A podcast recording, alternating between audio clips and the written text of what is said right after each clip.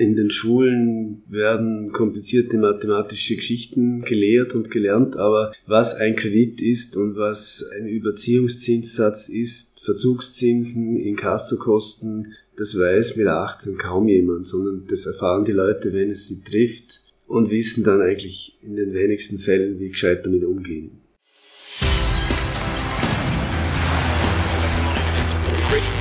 Gut zu wissen, der Erklärpodcast der Tiroler Tageszeitung.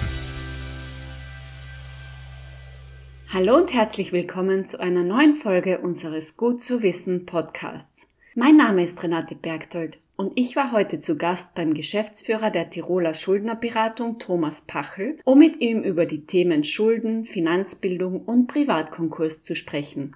Er erklärt unter anderem, wie die Schuldenlage der Tiroler derzeit aussieht, warum man seine Schuldenregulierung schnellstmöglich angehen sollte, welche Rolle die steigenden Kosten künftig auf die Schuldenentwicklung haben werden und welche Möglichkeiten es gibt, aus der Schuldenfalle herauszukommen.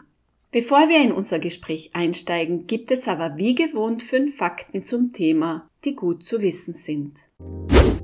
Knapp jeder zweite in Österreich hat private bzw. Konsumschulden. Damit liegen wir knapp unter dem europäischen Schnitt. Wer im Vorjahr in den Privatkonkurs geschlittert ist, hatte im Schnitt Schulden von 121.000 Euro. 62 Prozent der Schuldenregulierungsverfahren entfielen auf Männer. Zudem hatten sie mit doppelt so hohen Schulden zu kämpfen wie Frauen, so die Analyse des Kreditschutzverbandes. Was die Höhe der individuellen Schulden anbelangt, liegen die Österreicher zum Teil deutlich über dem europäischen Durchschnitt. In kaum einem anderen befragten Land ist der Anteil jener, die Schulden über 20.000 Euro haben, so hoch wie bei uns. Mit 20.000 bis 50.000 Euro sind laut Angaben 12% der Österreicher verschuldet. Das ist doppelt so viel wie im Europaschnitt. Die meisten Betroffenen unterschätzen bei der Aufnahme von Krediten die zusätzlichen Gebühren, die bei der Finanzierung auch von vergleichsweise geringen Krediten fällig werden. Gerade unkomplizierte und spontane Lösungen bei akuter Geldknappheit, wie etwa der Kontokorrentkredit oder die Aufnahme eines Sofortkredits, sind dabei mit hohen Zinsen verbunden. Seit dem Jahr 1995 gibt es für Überschuldete die Möglichkeit, Privatkonkurse anzumelden. Ziel dieses speziell auf Private zugeschnittenen Verfahrens ist es, dem redlichen Schuldner die Möglichkeit eines wirtschaftlichen Neubeginns zu geben. Insbesondere sollen Schuldner eine realistische Chance erhalten, sich aus eigener Kraft unter höchstmöglicher Anstrengung aus ihrer finanziellen Notsituation zu befreien. Wie genau das geht, bespreche ich jetzt mit unserem Experten. Einen schönen guten Morgen. Ich bin zu Gast heute in der Schuldnerberatung beim Thomas Bachel. Danke für die Zeit. Danke, gerne. Ja, wir sprechen heute über das Thema Schulden und das ist ja jetzt ein weites Feld. 0% Finanzierung, Ratenzahlung, einfacher Zugang zu Krediten, die Möglichkeiten, Geld auszugeben, das man eigentlich nicht hat, sind ja vielfältig. Wie schaut denn derzeit die Lage in Tirol aus? Merkt ihr auch die Entwicklungen der letzten beiden Jahre? Es war die letzten beiden Corona-Jahre so, dass nicht so viele KlientInnen wie normal bei uns waren, weil die Leute sich nicht so sehr mit dem Problem Schuldenregulierung befassen wollten. Wer arbeitslos war, war sowieso unpfändbar. Das heißt, man hat ihm eh nichts wegnehmen können und die Leute hatten andere Sorgen und haben die Schulden mal stehen lassen. Jetzt spüren wir seit Monaten wieder, dass es ansteigt und dass wir wieder auf quasi Normalbetrieb fahren. Wir haben in etwa 4000 Akten, sprich überschuldete Personen im Jahr, die wir betreuen. Das heißt, es geht durchaus weiter. Wir haben ja das Instrument des Privatkonkurses, das unsere hauptsächliche Methode ist, die Schulden zu regeln. Und das Ziel ist immer, dass man die Schulden in drei, maximal fünf Jahren auf Null bringt. Privatkonkurs würde ich später gerne nochmal näher drauf eingehen. Wir sprechen seit Wochen, Monaten von Inflation. Die Leute merken in Geldbörse sehr stark, dass ihr Geld weniger wert ist. Früher hat man ja immer gedacht, das betrifft nur eine Randschicht an der Gesellschaft. Wie ist es tatsächlich? Mittlerweile ist ja das Phänomen auch in der Mittelschicht stark angekommen. Ja, richtig. Ich sehe das Leute mit wenig Einkommen und ohne finanziellen Background eher in eine Überschuldung geraten als solche, die eh ein gewisses Vermögen oder Reserven haben, ganz klar. Wir haben aber auch etwa ein Viertel unserer Klienten, die überschuldet sind, weil sie selbstständig waren. Und das ist halt das unternehmerische Risiko, das eigentlich auch durchaus Leute aus dem Mittelstand gerne mal trifft. Und bezüglich der Inflation und der jetzt der Kostensteigerungen, die spürbar sind, ist es nicht so, dass deshalb jetzt schon viel mehr zu uns kämen, weil sowas bewirkt ja nicht in zwei Monaten eine Überschuldung, sondern Tatsache ist wahrscheinlich, dass jetzt neue Schulden gemacht werden, weil einfach das Konto überzogen wird oder Ratenkäufe anstatt Barzahlungen laufen. Und dort, wo es nicht funktioniert, da tritt dann eine Überschuldung ein, aber erst in ein, zwei Jahren. Das heißt, diese Inflationsgeschichte und die Kostensteigerungen, die jetzt viele treffen, die spüren wir dann erst, ich sag, in ein, zwei Jahren, wenn es wo gar nicht hinhaut und Überschuldungen entstehen. Kann man eigentlich sagen, dass die Menschen zu wenig finanzgebildet sind, weil es so viele Schulden gibt? Das würde ich auf jeden Fall unterstreichen. In den Schulen werden komplizierte mathematische Geschichten gelehrt und gelernt, aber was ein Kredit ist und was ein Überziehungszinssatz ist, Verzugszinsen, Inkassokosten, das weiß mit 18 kaum jemand, sondern das erfahren die Leute, wenn es sie trifft und wissen dann eigentlich in den wenigsten Fällen, wie gescheit damit umgehen. Das heißt Finanzbildung, nämlich wirklich konkret an Schulen und für Lehrlinge aufzeigen, was bedeutet Kredit, was bedeutet Schulden, was passiert, wenn etwas nicht zahlbar ist. Das wäre ganz wichtig, fordern wir schon lange, hat sich aber immer noch nicht in die Lehrpläne eingereiht. Gibt es da Gründe dafür, warum? Mir ist das ein Rätsel. Es wird immer gesagt, es sei so kompliziert, man kann die Lehrpläne schwer ändern und darum gibt's halt bundesweit in jedem Bundesland andere Initiativen. In Tirol hat die Arbeiterkammer sehr intensive Angebote, verschiedene Angebote, die Schulen sich aussuchen können, um punktuell Finanzbildung und Information zu bieten. Was sinnvoll ist, aber natürlich wäre es ganz toll, wenn wirklich konkret der Unterricht zu, zur Lebenspraxis, was bedeutet es, Schulden zu haben, was bedeutet die Rückzahlung, wie teuer ist das in Wirklichkeit, wenn das an den Schulen regelmäßig stattfinden könnte. Gibt es eigentlich Unterschiede zwischen Männern und Frauen oder in Altersgruppen, was die Verschuldung betrifft? Es gibt Unterschiede in den Altersgruppen. Wir haben die größte Altersgruppe bei uns ist zwischen 25 und 35. Das heißt, junge Leute in ihren 20er Jahren wollen irgendwas aufbauen und dadurch machen sie Schulden. Entweder sie wollen selbstständig werden oder sie wollen sich eine Wohnung anmieten und einrichten. Das sind dann schon Kredite, die in die Zehntausende gehen. Wenn dann noch ein Auto auf Kreide dazukommt oder Leasing, dann hat man schon eine recht hohe monatliche Belastung. Und man kann sich leicht vorstellen, wenn es dann darum geht, eine Familie zu gründen und auf einmal zwei Kinder da sind und das Einkommen aber sinkt, von zwei Verdienern auf einen, dann wird es schon eng, wenn man Vorbelastungen hat.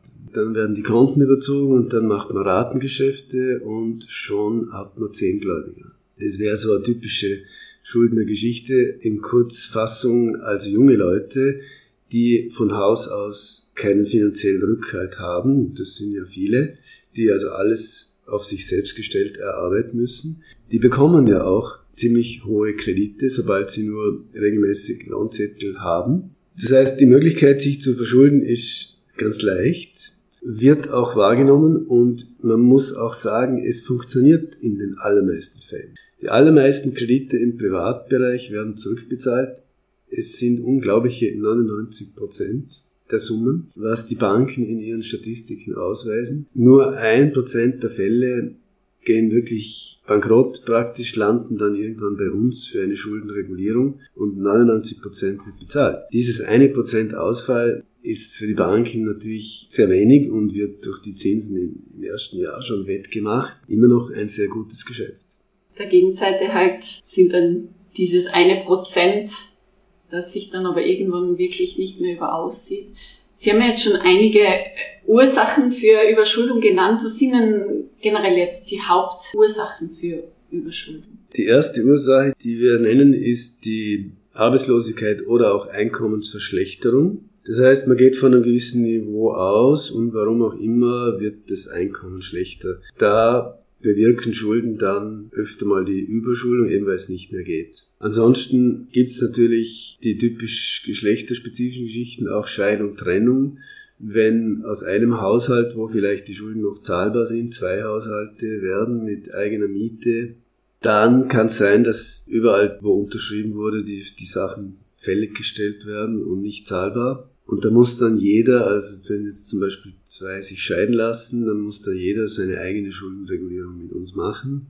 Für alleinerziehende Mütter im Normalfall gibt's ja jetzt auch keine sogenannte Mindestquote mehr. Das heißt, es gibt kein Minimum, was die zurückzahlen müssen.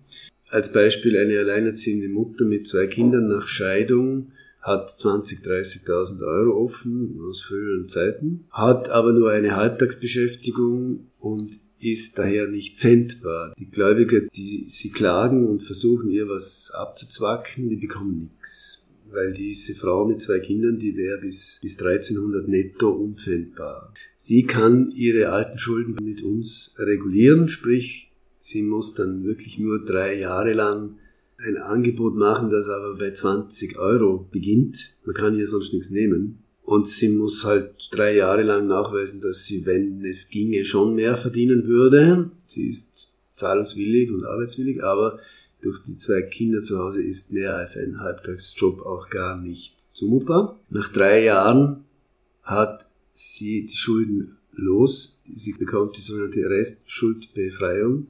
Aus 30.000 werden null und hat dafür nur 20 Euro im Monat, das sind die Verfahrenskosten, bezahlen müssen. Solche Beispiele gibt es einige, wobei immer dazu zu sagen ist, es muss vorher eine Vermögensverwertung stattfinden. Das heißt, wenn jetzt jemand noch irgendwas Wertvolles hat, wie Schmuck, abgezahlte Autos, die wären abzugeben, zu verwerten, das Geld bekommen die Gläubiger und dann starten die drei Jahre. Wenn ich da dazwischen fragen darf, wie schafft man es denn in solch einer Situation, wenn Sie sagen, es gibt einige, dass man da nicht neue Schulden anhäuft.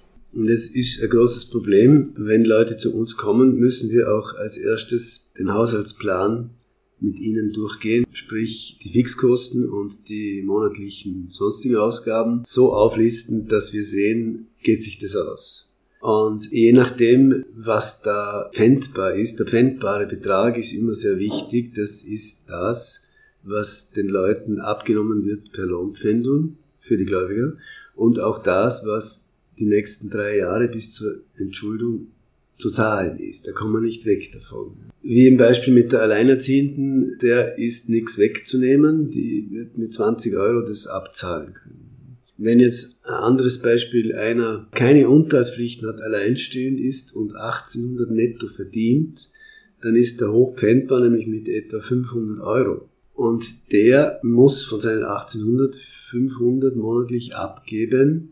Auf drei Jahre sind etwa 20.000 Euro für die Schuldenregulierung. Und er muss dann mit seinen 1300 auskommen was wahrscheinlich möglich ist mit einer kleinen Mietwohnung, aber Auto geht sich schon nicht mehr aus. Und das muss vorab festgehalten werden. Wir haben jetzt das Thema Löhne angesprochen. Mittlerweile ist es ja auch tatsächlich so, dass Reallöhne nicht mehr mit den Preisen zusammenpassen. Also es verschärft sich ja auch immer mehr. Ist auch da in den nächsten Jahren äh, zusätzliche Dinge zu erwarten?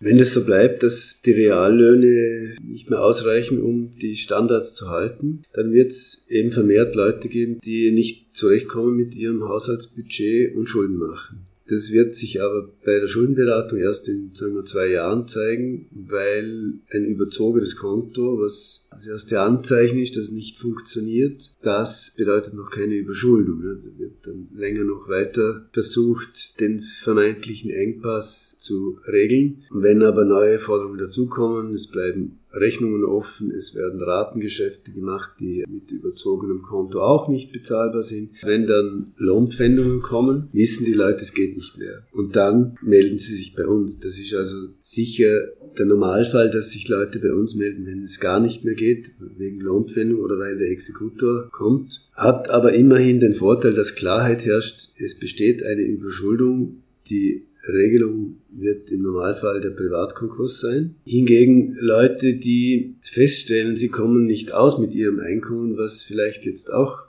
öfter der Fall sein wird. Die zu beraten ist ein völlig anderes Thema, die also nicht überschuldet sind, sondern sehen, es geht sich nicht aus, weil die müssten eigentlich ihren Haushaltsplan aufstellen und einmal drei Monate beobachten und so feststellen, wo hapert's, beziehungsweise wo gebe ich für mein Einkommen zu viel aus. Eine sehr unbeliebte Tätigkeit. Wir müssen das ab und zu auch mit unseren KlientInnen in Vorbereitung auf die Regulierung machen, weil solange jemand neue Schulden macht, gibt es keine Regulierung. Das ist für manche schwierig. Und wenn das nicht geht, weil zum Beispiel noch ein Auto dasteht, das bezahlt werden will, dann müssen wir den Plan ändern. Wenn jetzt Leute kommen, die gar nicht überschuldet sind, aber sinnvollerweise sich erkundigen, weil es sich nicht offenbar nicht ausgeht, völlig anderes Thema. Denen muss man raten, schaut euch euren Plan an und überlegt, wo Einsparungen möglich sind. Wenn nicht, entstehen Schulden. Wie ist eigentlich das Verhältnis? Kommen viele Leute, die einfach sich präventiv vorbereiten wollen, weil sie sehen, es wird eng? Oder ist es eher eine Randerscheinung? Dass Leute präventiv kommen, ist eine Randerscheinung. Die Leute kommen, wenn der Druck groß ist, sprich Exekution oder Inkasso schreiben etc. Wobei eben es für uns gar nicht möglich wäre, mit der bestehenden Struktur diese Beratungen durchzuführen für Leute, die sehen, ich habe zu wenig Einkommen für den Monat. Dann bräuchten wir mehr Personal, ist derzeit auch nicht vorgesehen. Wir, machen Überschuldungssanierung. Ja. Es wird aber spannend, wie sich das entwickelt, ob in Zukunft mit diesen Teuerungsgeschichten jetzt mehr mal anfragen, wie soll das gehen. Es gibt ja auch diese Taktik, viele wollen sich das lange gar nicht eingestehen. Geld ist ja in unserer Gesellschaft ein Tabuthema. Diese Kopf in den Sand Taktik, die viele verfolgen, welcher Punkt muss denn erreicht werden, dass die Leute tatsächlich dann zu euch kommen? Wenn der Druck groß wird, dann kommen die Leute, was für uns den Vorteil hat, dass die Situation klar ist. Es besteht Überschuldung, wir brauchen eine Schuldenregulierung. Die Rückzahlzeit ist jetzt auf normal drei Jahre gekürzt worden, was die Sache schon sehr absehbar macht. Es waren vorher fünf Jahre im Normalfall und noch davor sieben Jahre. Der Gesetzgeber hat eingesehen, es bringt nichts, die Leute im Radl laufen zu lassen wie die Hamster, weil es kommt eh nicht viel zurück. Und es produziert nur Kosten und Ärger und soziale Probleme.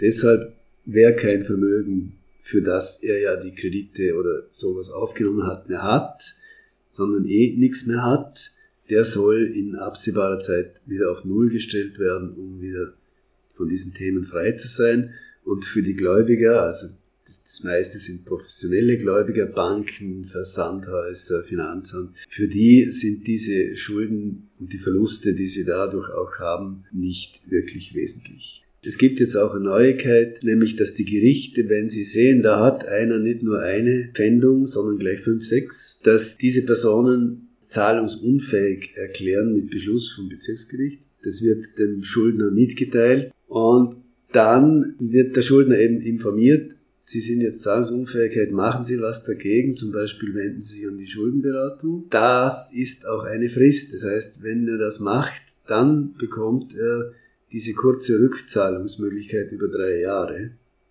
Wenn der Schuldner sich das nicht anschaut oder sagt, eh wurscht oder Kopf in den Sand, passiert auch nichts weiter, außer dass er, wenn er sich dann ein Jahr später vielleicht doch bequemt, etwas zu tun, dann bekommt er diese drei Jahre Rückzahlfrist nicht mehr, sondern muss fünf Jahre zurückzahlen. Wer einen Beschluss vom BG reinbekommt, wo drauf steht zahlungsunfähig, der hat einen Vorteil, wenn er dann die Regulierung angeht. Ist jetzt aber kein Aufruf zum Schuldenmachen. Das wäre jetzt fatal. Was droht ihn, wenn er es jetzt nicht angeht und ignoriert?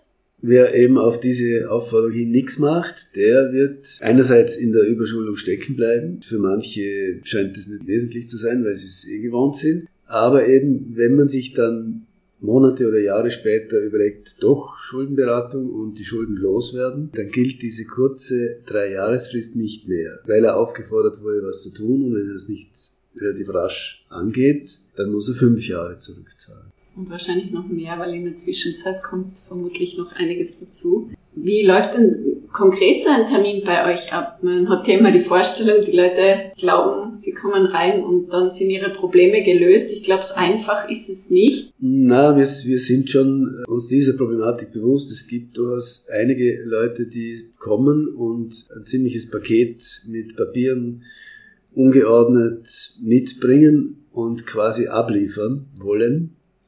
Übernimm bitte meine Schulden. Funktioniert so nicht. Wir nehmen keine Originale an, wir kopieren uns, was wir brauchen, um ein Vermögensverzeichnis zu erstellen, als Basis für einen Konkursantrag, wo man sieht, was hat er, was hat er nicht, welche sind die Schulden, was sind die sozialen Verpflichtungen, Unterhaltspflichten.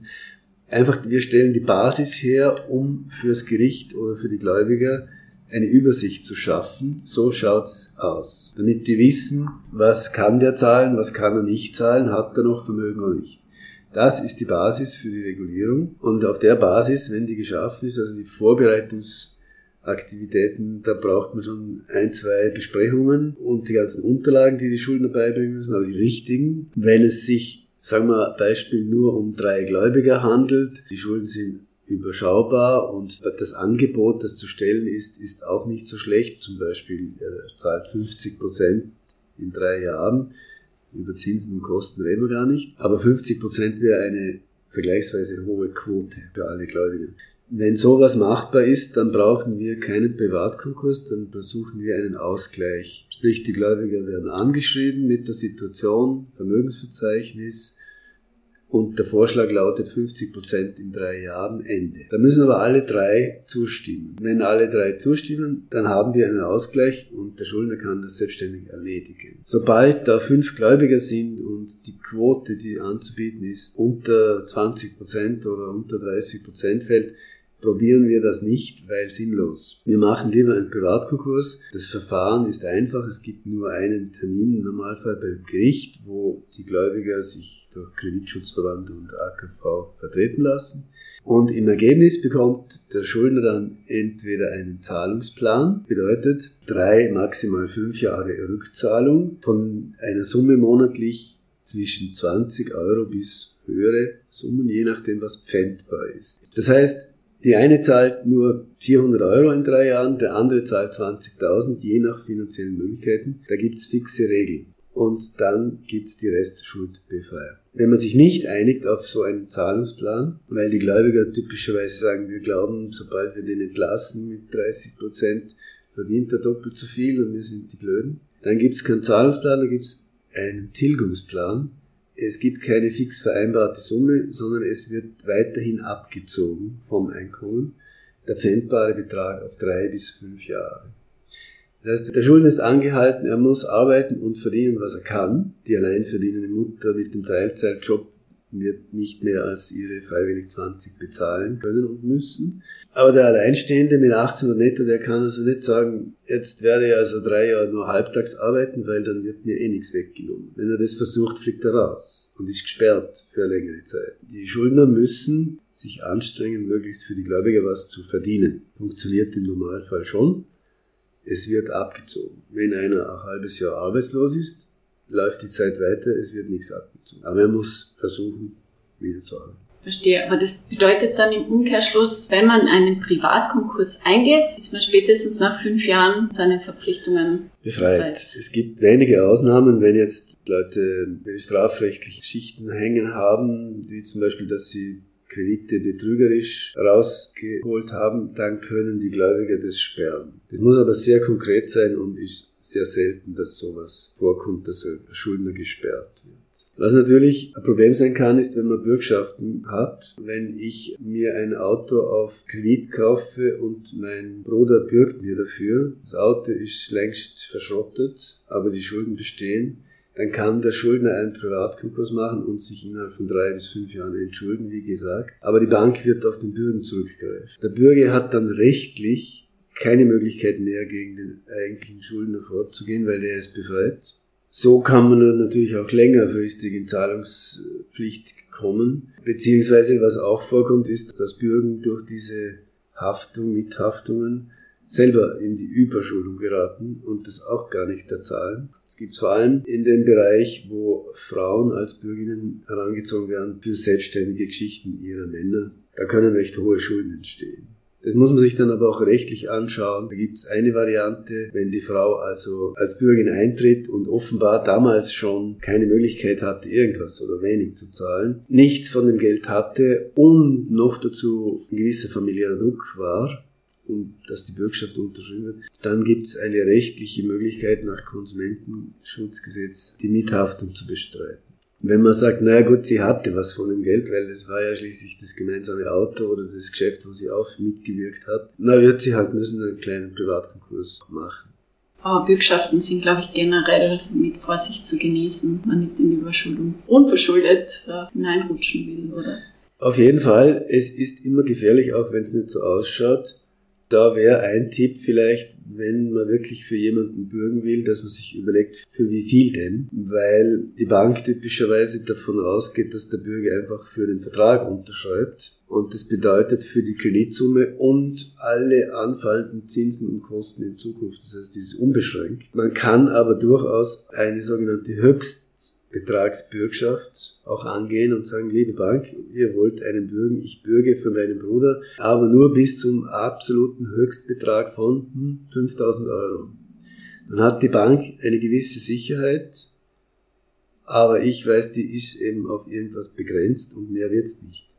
Kann man schon verhandeln, geht auch, nur weiß keiner. Finanzbildung. Da sind wir wieder beim Ausgangsthema, ganz wichtig aber ja, wie gesagt, leider sehr vernachlässigt, nicht nur bei den Jungen, auch bei den Älteren. Da ist das Wissen nicht wirklich vorhanden. Apropos, was man nicht weiß, ist es eigentlich, kann man wegen Schulden im Gefängnis landen? Kann passieren, aber nur wenn es eine strafrechtliche Verurteilung gibt. Wenn wirklich eine, eine Anzeige wegen Betruges oder Unterschlagung, was immer stattfindet und eine Verurteilung, dann hat man die Schulden und ein strafrechtliches Problem.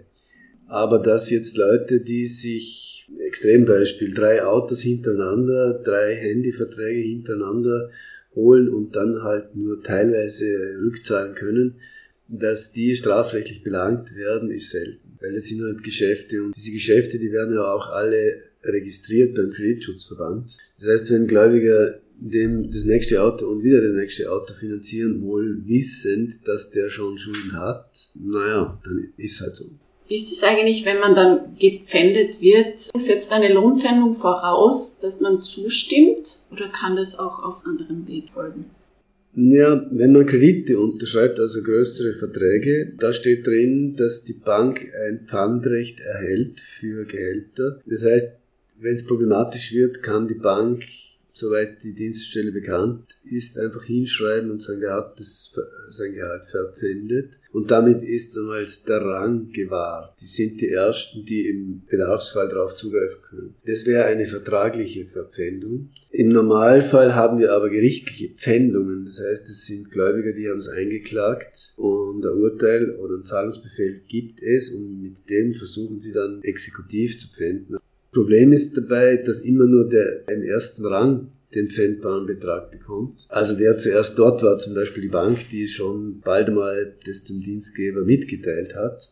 Und alle anderen, also die zweite Bank und das Finanzamt und der Handyvertrag, der nicht bezahlt wurde, die bekommen Rang 2, 3, 4 und stehen an. Und wenn die Bank mehr Zinsen schreibt, Verzugszinsen in Höhe von bis zu 20 Prozent sind üblich, und es handelt sich um eine Forderung von 20.000, 30.000 Euro, dann sind das hunderte Euro im Monat und die Forderung wird nicht kleiner und die im Rang 2, 3, 4, die bekommen nie was. Außer der Schuldner sagt eben, jetzt reicht's, Schuldenregulierung. Dann gibt's eine Gläubigerliste und im Privatkonkurs werden alle gleichmäßig bedient.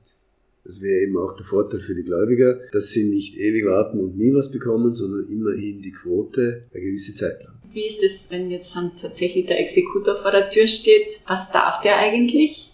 Also was unsere Klientel anbelangt, ist das eher harmlos, da passiert sehr wenig, weil die Leute haben ja nichts mehr. Es ist ja auch nicht so, dass die sich Sachen finanzieren, die langfristig Vermögen darstellen. Ja.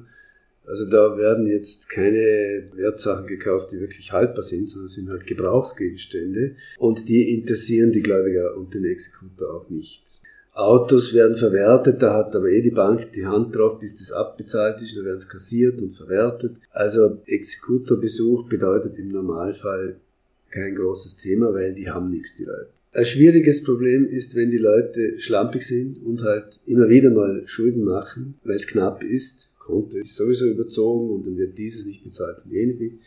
Es kommt zu Pfändungen, Kosten sind hoch, der Schuldner zahlt im Endeffekt das Doppelte, was er eigentlich zahlen müsste. Das kommt oft vor. Wenn jetzt Leute kommen, die eigentlich nicht überschuldet sind, aber drei, vier lästige Gläubiger haben, ein überzogenes Konto, ein nicht bezahlter Handyvertrag, der schon 2000 Euro ausmacht, ein Fitnessstudio-Vertrag, der nicht benutzt wird, aber auch nicht bezahlt werden kann. Da kommt es leider oft vor, dass die halt sagen, okay, ich zahle das und die zahlen eigentlich das Doppelte und Dreifache von dem, was es eigentlich ausmacht. Das ist ihnen wirklich andran, weil sie für Unbedachtsamkeiten viel zurückzahlen. In so einer Situation, ja, drei Gläubiger, die dauernd hohe Zinsen schreiben, es bedeutet aber noch keine Überschuldung, weil es ist was zu holen.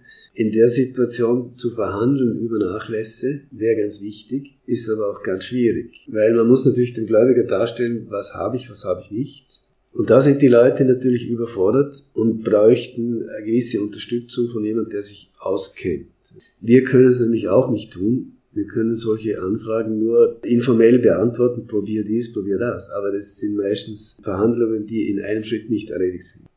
Wer zum Beispiel schlampigerweise Rechnungen nicht zahlt und dann mit Zinsen und Kosten zurückzahlt, der zahlt leider doppelt. Immer noch billiger als ein Privatkonkurs, aber sind teilweise ganz lästige Sachen. Deshalb wieder der Tipp, wenn gerade jetzt mit den Teuerungen Leute feststellen müssen, dass es sich nicht ganz ausgeht. Haushaltsplan machen, Fixkosten aufschreiben, jeden zweiten Tag notieren, was ausgegeben wurde und feststellen am Monatsende, wohin geht das Geld? Gibt es Einsparmöglichkeiten? Weil wenn Rechnungen offen bleiben, Mahnungen, Inkasso, Klage, das wird extrem teuer. Wenn es geht, verhindern, indem man genau schaut, was schaffe ich, was nicht. Und wenn es klar wird, es reicht das Geld nicht aus, dann hm, sollte man sich überlegen, welche Möglichkeiten gibt es, vielleicht das Einkommen zu verbessern, gibt es Zuschüsse.